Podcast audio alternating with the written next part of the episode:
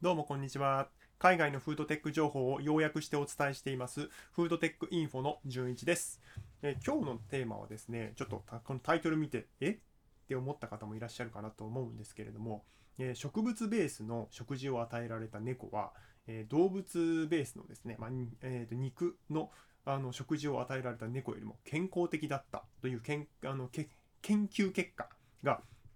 発表されましたので、それに関して皆様に要約してお伝えさせていただこうかなと思います。で、私たちにとって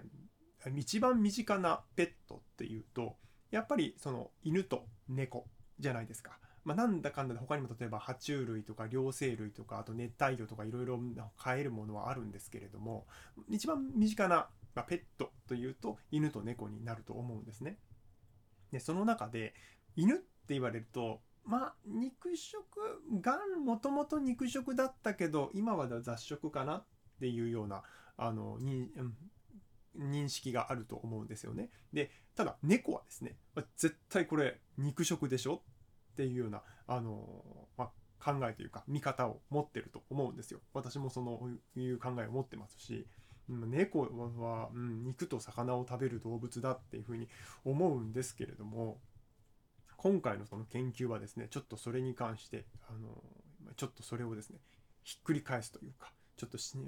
そういう結果もあるんだなっていうのは新しい見解をですね作ってくれた研究になります。でこの研究はですねカナダのグエルフ大学のオンタリオ獣医大学の研究者たちがですね行った研究になります。で内容としましては1325のえ質問票をですね猫を飼ってるあの家に送ってですねそれのうち、まあ、どういう食生活を送ってるかっていうのを確認を取ったらしいんですね。でその内容ではね65%はですね全体のあ全体のその返ってきたそのす、えーカウントできたのは1325のうち返ってきたのは1026っていうことでその1026のうち65%約6えー、と700匹弱はですねいわゆる肉ベースの食事を与えられていた猫。で残り18.2%こちらがですね187匹の猫が植物ベース要は、えっ、とビーガンのですねあの餌を与えられていたっていうんですね。で残りの数値はですねあの混合だったりとかあのよく分かりませんっていう風になってるんですけれどで話の中心はその65%の肉を中心に食べてきた猫と、えー、18.2%のビーガンのキャットフードを与えられたですね猫になるんですね。でビーガンのキャットフードなんてあんのかって話なんですけれどありますね。はいあの日本で買えるとは思ってなかったんですけれどあの調べたら楽天で普通に買えます。あのビーガンのキャットフードっていうのが売ってますね。すごく高いですけれど。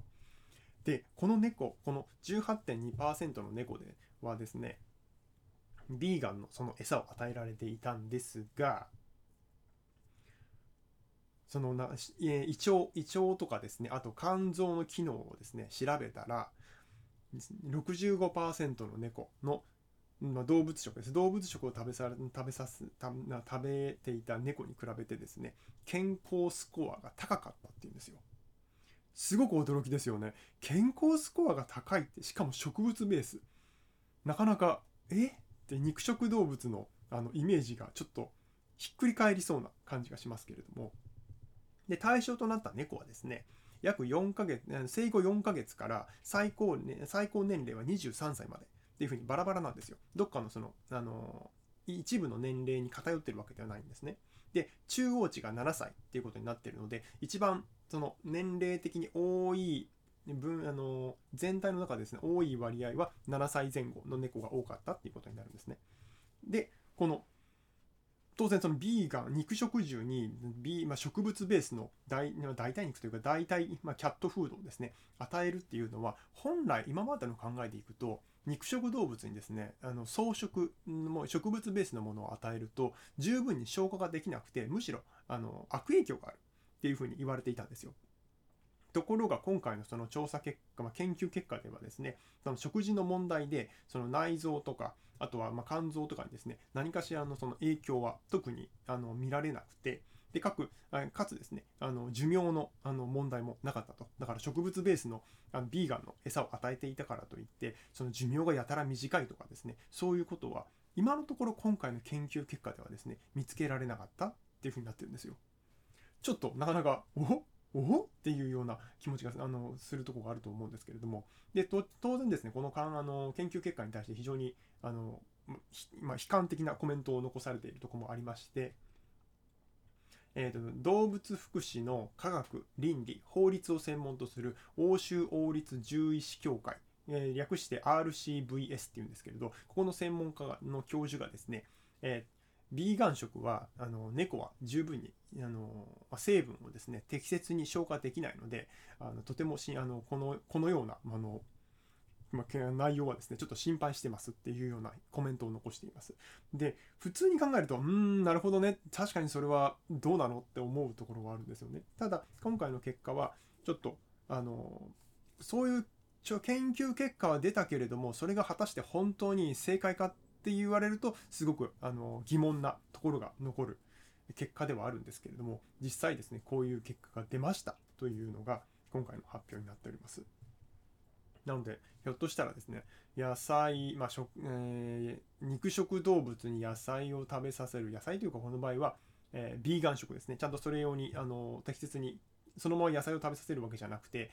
あのビーガン用のキャットフードにこのちゃんとあの形を変えられているので、まあ、ちゃんと動物肉食動物がある程度消化吸収できるようには作ってあるはずなんですよ。とはいえ、ビーガン食なので、基本的には全部植物ベースで作られてます。ただそういうものをですね、肉食動物が食べたとしても、もしかしたら健康的に特に害がないのかもしれない。ということで、とても私たちの普段持ってる、